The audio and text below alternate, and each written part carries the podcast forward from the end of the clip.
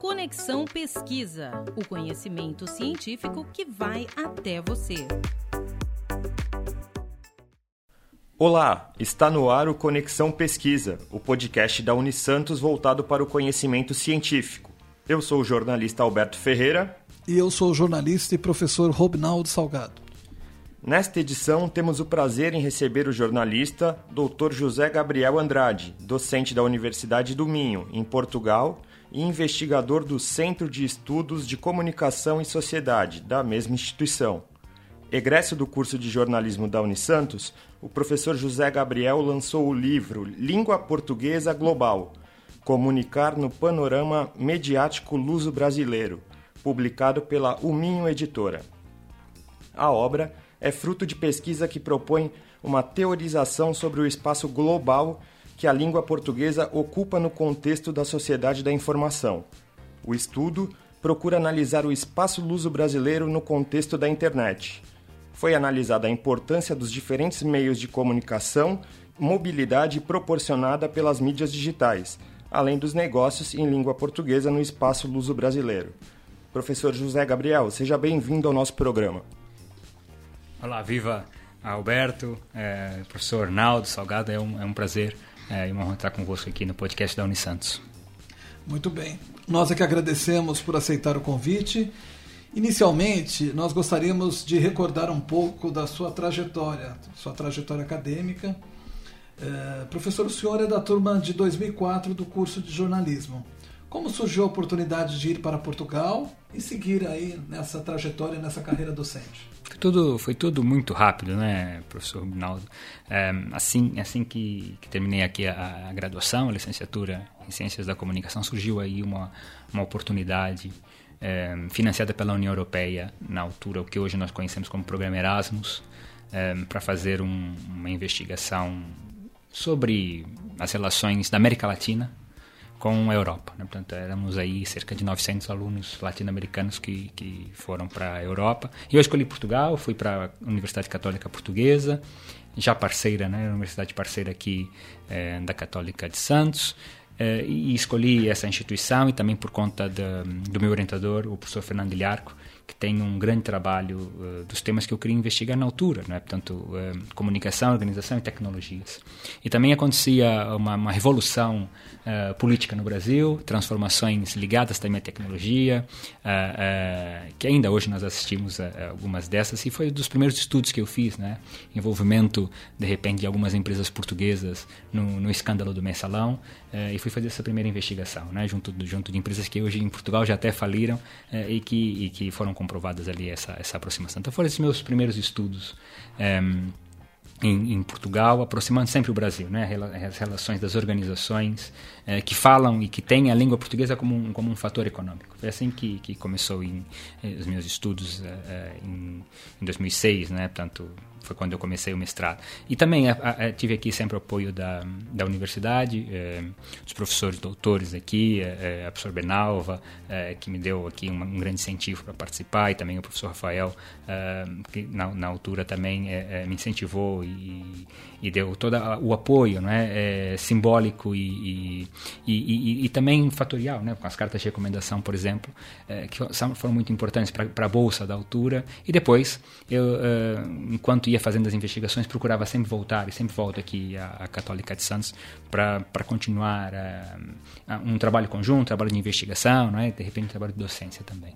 Sim, e o senhor depois continuou em Portugal e fez inclusive o doutoramento, né, o doutorado lá em Portugal. É. E como é que foi que se deu essa, essa continuidade? O senhor recebeu algum convite? Já estava lá atuando na é, docência? É, é, como é que foi? Depois de, quando eu defendi a prova de mestrado, é, logo depois, o diretor da, da Faculdade de Ciências Humanas da Católica é, lançou o desafio para estudar, para continuar a estudar é, lá em Lisboa, a relação dos países de língua portuguesa e o poder que as organizações têm com a língua portuguesa. Portanto, foi esse o convite e eu me candidatei. Então, mais uma, mais uma bolsa e essa dessa vez foi financiada e aprovada pela Fundação de Ciência e Tecnologia, que, que me financiou uma investigação de quatro anos para estudar um, vivendo né, dentro da realidade luso-brasileira, portanto, vivendo uma experiência de imigrante brasileiro em Portugal e conhecendo aqui eh, na região sudeste a vivência, a experiência de portugueses aqui no Brasil, eu fui eh, estudar eh, essa, como é que se dá as organizações em língua portuguesa. Né? Portanto, essa foi, esse foi meu trabalho de doutoramento. Depois, no finalzinho do doutoramento, veio a oportunidade também de, de começar a lecionar na, na Católica Portuguesa e, e pronto, fiz, fiz a defesa desse, desse trabalho, correu bem é, é, e ainda tenho é, continuado essa, essa investigação nesse livro que eu, que eu estou apresentando agora. Muito bem. Depois de dois anos de pandemia, o senhor disse que sempre vem a Santos, realmente vem aqui na Universidade Católica. Já tivemos alguns eventos né, que fizemos conjuntamente pela Cátedra Jusfredo Santini de Comunicação. E agora o senhor retorna ao Brasil, depois desse período, esse, esse período de distanciamento, e, e, veio a Santos, vem a Santos aqui na Católica novamente. E o senhor, eu sei que está cumprindo aí uma agenda né, de, de, trabalho. O senhor já esteve em outra instituição? É, é, é, eu, tive, eu tive agora visitando a Universidade Federal da Bahia, a UFBA, é, na FACOM, na Faculdade de Comunicação, é, que tem ali um trabalho de aproximação com a Universidade do Minho, com o Instituto de Ciências Sociais e com o Departamento de Ciências da Comunicação, é, na, na relação de, um, de uma pós-graduação é, de comunicação estratégica e cultura, né? tanto muito na linha também do que trabalha, que vem trabalhando na Universidade do Minho, né? estudos culturais e ciências da comunicação na comunicação estratégica e, e, é interessante que eles estão ali preparando um mestrado profissional, um mestrado profissionalizante, em que muito provavelmente a Universidade do Minho vai ser parceira nesse nesse mestrado, possibilitando aí que o, os alunos portugueses venham ao Brasil para um período de estágio dentro do mestrado em Ciência da Comunicação e que os alunos brasileiros possam ir também a Portugal fazer um período de estágio nas organizações falando aí em português com essa com essa com esse poder econômico vantajoso. É muito bom. Professor, eh, falando agora mais do livro, né, que o senhor acaba de lançar, como é que surgiu a ideia desse estudo que se materializa na obra? É, o que chama atenção no seu trabalho é a vasta bibliografia. Como é que se deu a, a seleção dos autores? Aconteceu que em 2019 é, eu comecei a trabalhar então na Universidade do Minho é, nesse, e, e, investigar nesse Centro de Estudo de Comunicação e Sociedade.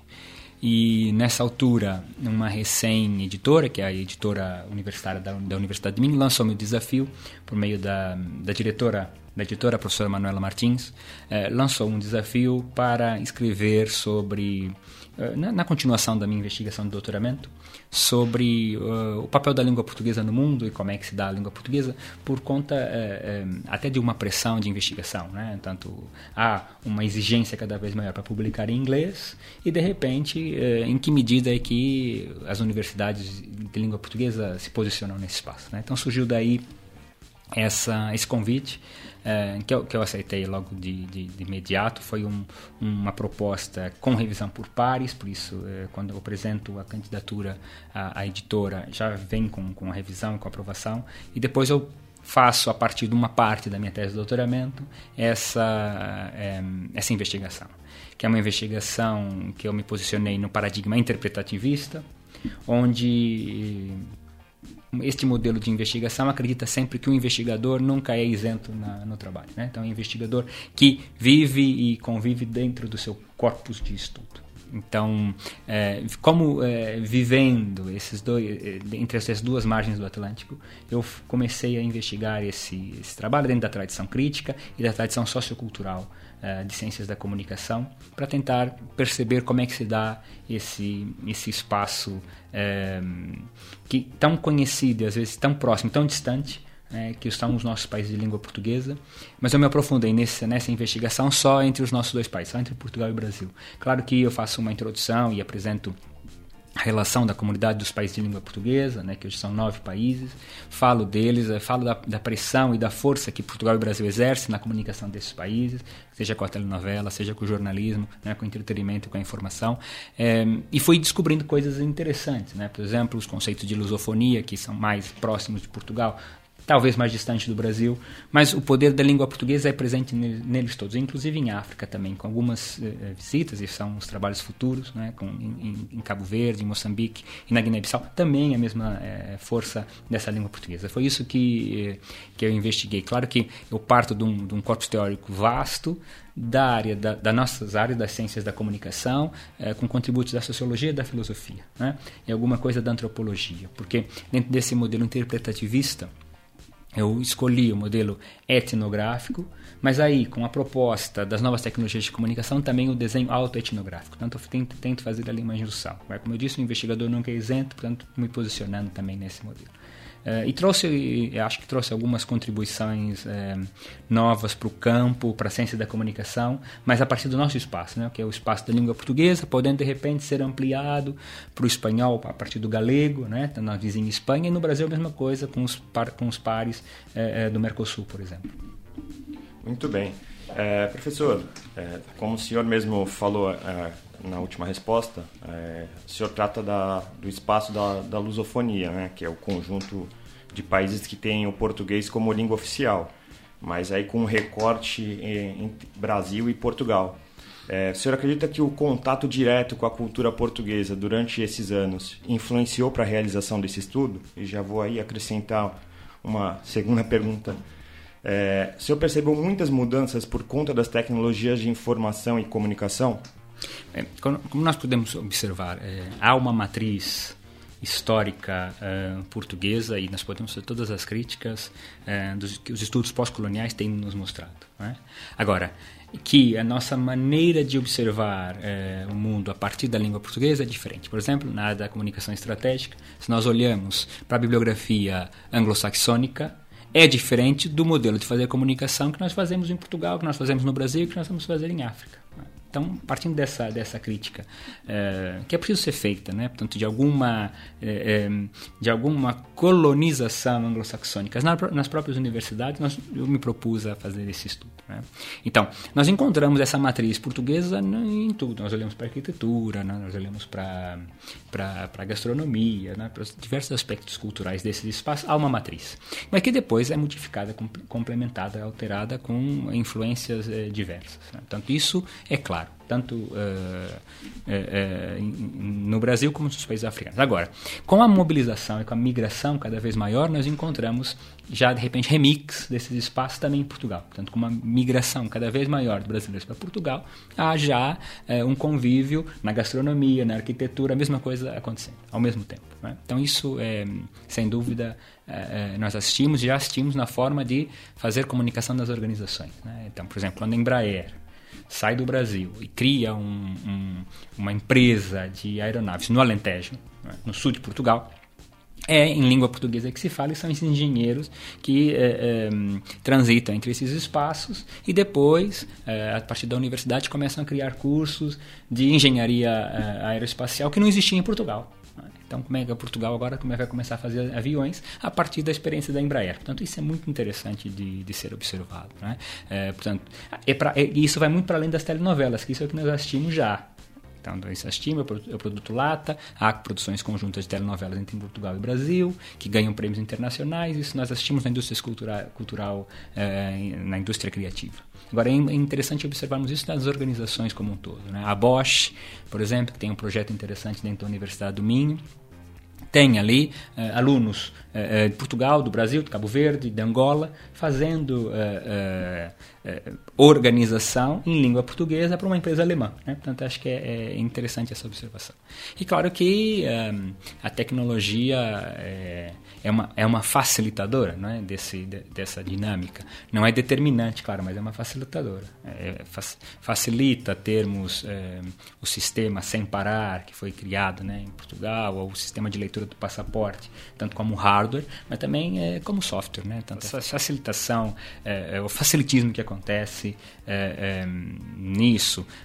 por exemplo, quando nós observamos os migrantes, os migrantes que, portugueses que chegavam no Brasil na década de 20, 30, levava de repente um mês, mais de um mês para a comunicação, carta, chegar no, no, destino de volta e dizer estou bem, cheguei. Hoje o migrante, quando chega no aeroporto, a primeira coisa que faz é ligar o Wi-Fi, entrar em contato com, o seu país de origem e, continuar essa comunicação. Portanto, isso não determina, mas facilita. Né? Então, facilita muito esse processo de trocas, não só simbólica, né? mas também de, de, de ação, de, de comunicação.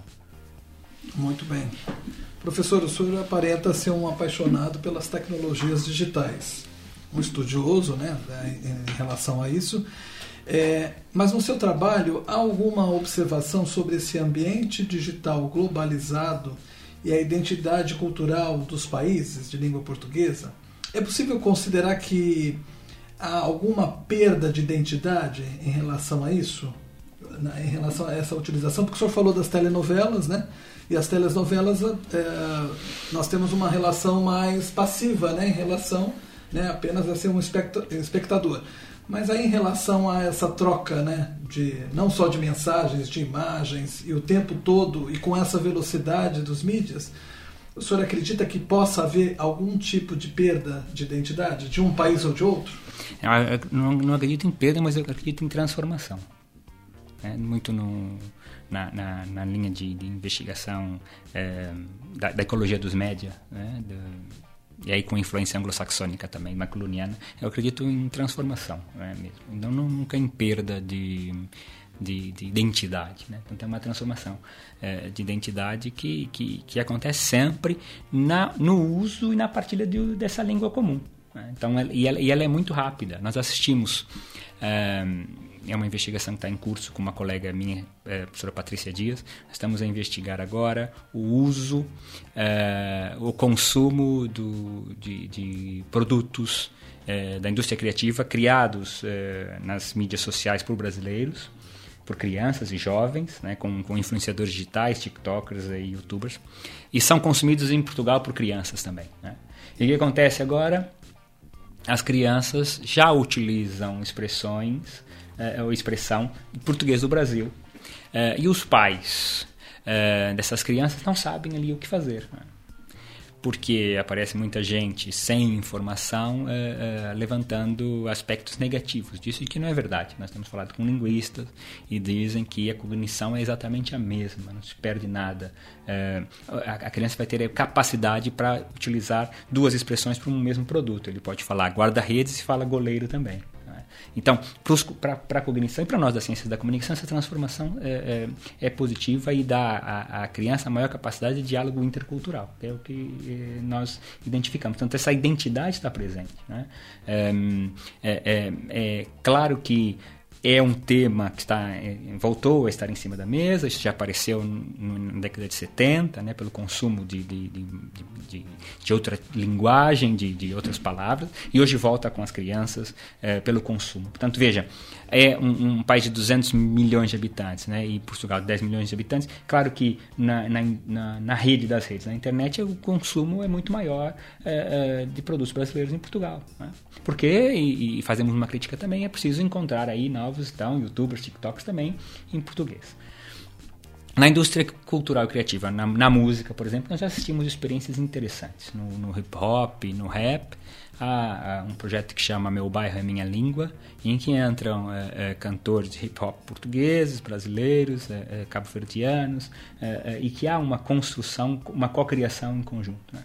E aí, então, a criação e aparição, é, o aparecimento de novas identidades, de novas, de novas realidades. Acho que esse é o, o ponto positivo da facilidade da internet. Essa é a transformação que o senhor cita, né? É, acho que passa muito por essa transformação e a, e, e a apresentação de novos produtos é, é, culturais e criativos. Uma ressignificação, digamos tá assim. Por, né? Sim. Ótimo. É, professor, o senhor já comentou aí o intercâmbio é, que a tecnologia proporciona e a gente sabe que nos últimos anos Portugal tem recebido um grande número é, de brasileiros que têm buscado uma vida na Europa, né? É, o senhor já falou da, da facilidade que a tecnologia é, proporciona, mas acha esse, é, é, essa facilidade da tecnologia tem sido um fator fundamental para a tomada de decisão mesmo do, do brasileiro para partir para a Europa nesse sentido? E a gente sabe também existem alguns incentivos do próprio governo, né, português nesse sentido. Como que também se dá é, um pouquinho disso? Existe? Eles buscam é em determinadas áreas? Como que como que é? Ah, eu, acredito que a, tecnologia é mesmo um facilitador para essa para mobilidade, mas não só para Portugal, para o mundo. Quando nós é, entramos nas redes, nós encontramos é, como ser migrante brasileiro em Portugal, como ser migrante brasileiro em Espanha, no Canadá, etc. Portanto, a contemporaneidade, como diz o, o, o Arjun Apadurai, é marcada é, por imagens midiáticas e por mobilidade de pessoas. Por isso, é, não só é, para Portugal, né? portanto, é, para o mundo essa mobilidade. E essa mobilidade é muito rápida. Eu posso estar em um período de tempo na Europa, como posso regressar ao Brasil. Né? Essa, essa é uma visão é, é, contemporânea da, da, da, migração. Claro que a migração tem dois grandes grupos. Né? O grupo é, que nós podemos considerar uma elite é, da migração, que foi com esse grupo que eu conversei no meu livro, né? um grupo, é, um recorte com todas as críticas que possa acontecer, mas também há um outro grupo de migração que é a migração da esperança. E é, é, tem toda a sua a, a atenção e, e, e, delicadeza né, dentro, da, dentro desses movimentos migratórios. Agora, uma outra, um outro aspecto dessa, dessa mobilidade, e, e aí sim que é, que, é, é, que é apresentado em Portugal, é a aproximação é, é do, dos gestores é, de governo e de Estado na ligação aos média tradicional, no média tradicional para a, a, a atração de imigrantes. Portanto, isso eh, nós assistimos nos meios tradicionais do Brasil à abertura. Mas não só do Brasil, né? de, vários, de vários países. Eh, os últimos estudos do, do INE, do Instituto Nacional de Estatística Português, eh, diz que com a baixa taxa de natalidade em Portugal, nos, nos próximos anos pode ter uma, uma queda muito grande, né? são 10 milhões, podem passar a, a 8 milhões. Com a migração, com o movimento migratório, pode ficar em 9 milhões e meio de habitantes em Portugal. Né? Portanto, é essa a, a, atenção que tem que ser dada e levada em consideração. A baixa taxa de natalidade e esses é, é, movimentos. E, e, é isso que assistimos aqui ou lemos nos jornais tradicionais. Mas, por outro lado, eh, quando há esse convite à migração, nós temos dentro das tecnologias, né, das redes sociais, etc., a discussão em fóruns, em grupos, e aí a presença da comunidade de fãs, podemos dizer assim, né, desse, desse, dessa realidade transmídia, que pode confirmar ou uh, apresentar aspectos positivos e negativos da migração. Portanto, eu acho que esse é o, o, um aspecto positivo da, da tecnologia. E viver e conviver e, e, e a, a, a distância dentro da rede com essas, com essas possibilidades migratórias. Né? Claro que o risco existe, né? e, mas acho que é muito importante essa, essa facilidade que pode acontecer com, com a tecnologia. Professor, o senhor está divulgando aí a obra e ela está disponível em formato digital. Né? É, gostaria que o senhor explicasse como é que a gente faz para acessar essa obra e se o senhor já está pensando em novos estudos. Eu sei que acabou de lançar uma obra, mas a gente já fica na provocação, né? É, pretende ampliar? Porque o senhor falou assim, ah, esse olhar é, em África, talvez um, um próximo estudo então seria nessa relação, sei lá, África, Portugal. Eu não sei como é que o senhor está desenhando ou se já está desenhando. Eu sei que é cedo. Mas... É, é um, portanto, é um, um, trabalho que foi publicado pela Uminha Editora, um, aí com a liderança da professora Manuela Martins eh, e com, com, a liderança também do Dr. Eloy Rodrigues, que são os entusiastas do Open Access, né, do, do acesso de ciência aberto. Um, então, a editora, praticamente 97% desses livros são um, eh, de acesso aberto, né, tanto o minhoeditora.pt é, é, é, fácil fazer o download diretamente do site da editora ou pelo Google, pela Google é, Livraria também. É, caso queira fazer a compra em papel, né, para os amantes do, do, papel, também há a possibilidade nas redes da a venda na, no site da Amazon. Né, portanto, um modelo on demand. Pode ficar um bocado caro aqui na, na, na quando transferimos os euros para reais. Né, portanto, é aqui é a minha, a minha crítica também. É, mas ele está em, em open access.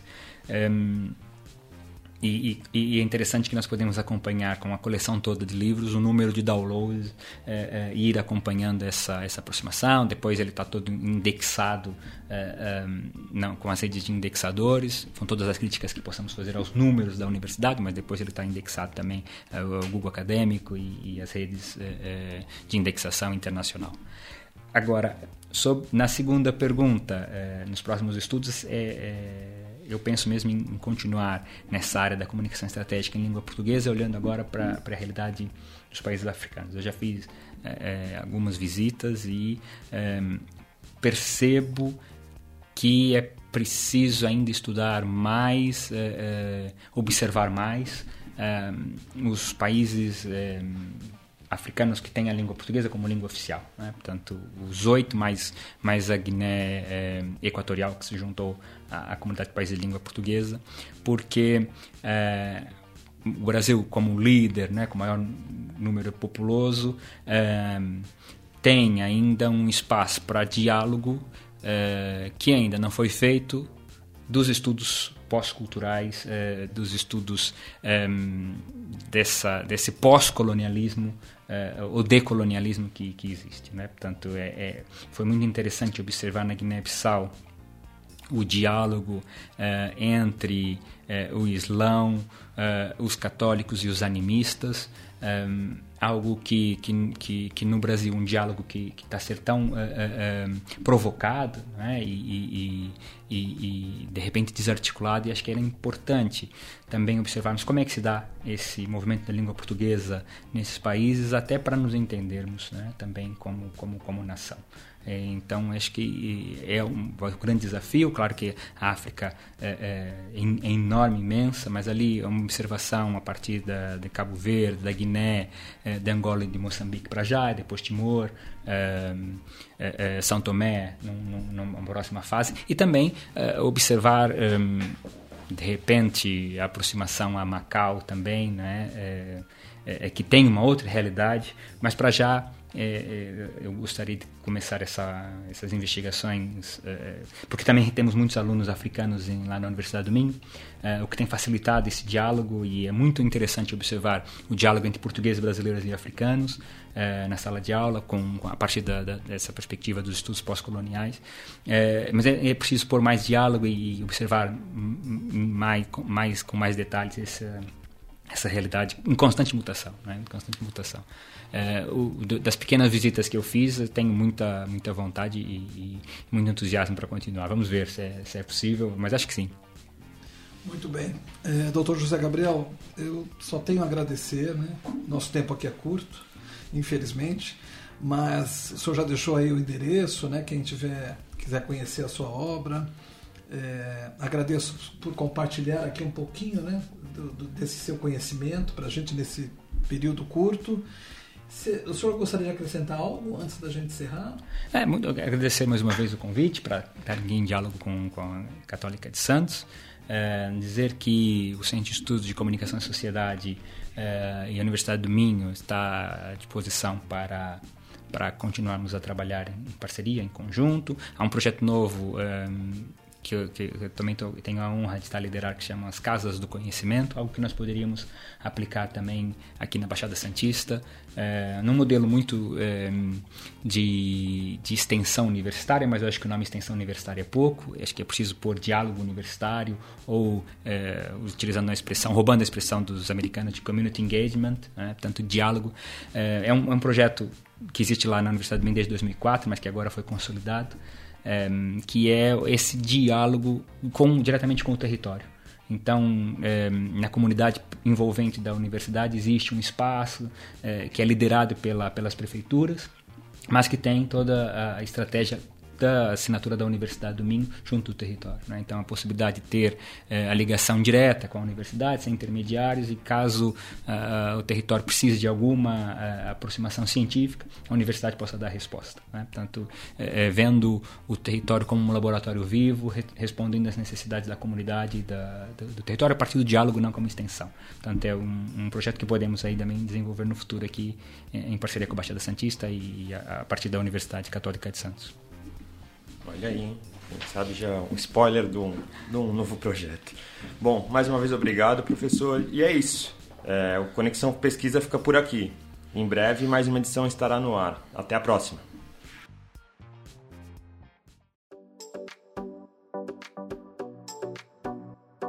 Você ouviu o Conexão Pesquisa